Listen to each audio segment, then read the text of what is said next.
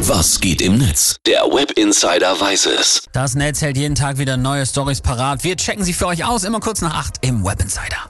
Ja, und Eggers, heute wird geheiratet. Ei, ei. Es geht schon wieder los. Unser Finanzminister Christian Lindner und seine Franke heiraten auf Sylt. Es wird ja die Promi-Hochzeit des Jahres. Genau, also heute ist zumindest das Standesamt, dann äh, morgen der Polterabend und Samstag die Hochzeit. Und eigentlich sollte ja in der Toskana geheiratet werden, aber das musste wegen Sicherheitsbedenken verlegt werden.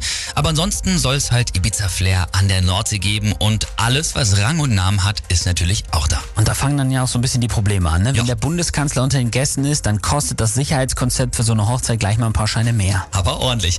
Und da schießen sich die User im Netz auch gut drauf ein. Hier mal die besten Postings von Twitter und Co. Guido Kühn schreibt.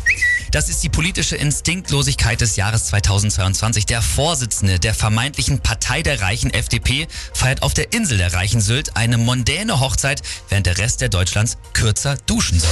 Ja. Footage Magazin schreibt noch, das Brautpaar freut sich natürlich über Glückwünsche, aber noch mehr, wenn ihr in den nächsten Tagen einfach mal ein bis zwei Stunden Überstunden macht. Oh weia. Kriegt er ordentlich sein Fett weg, der gute Christian. Ne? Aber muss man auch ehrlich sein, damit musste er ja rechnen. Absolut. Dann hier, Damian schreibt.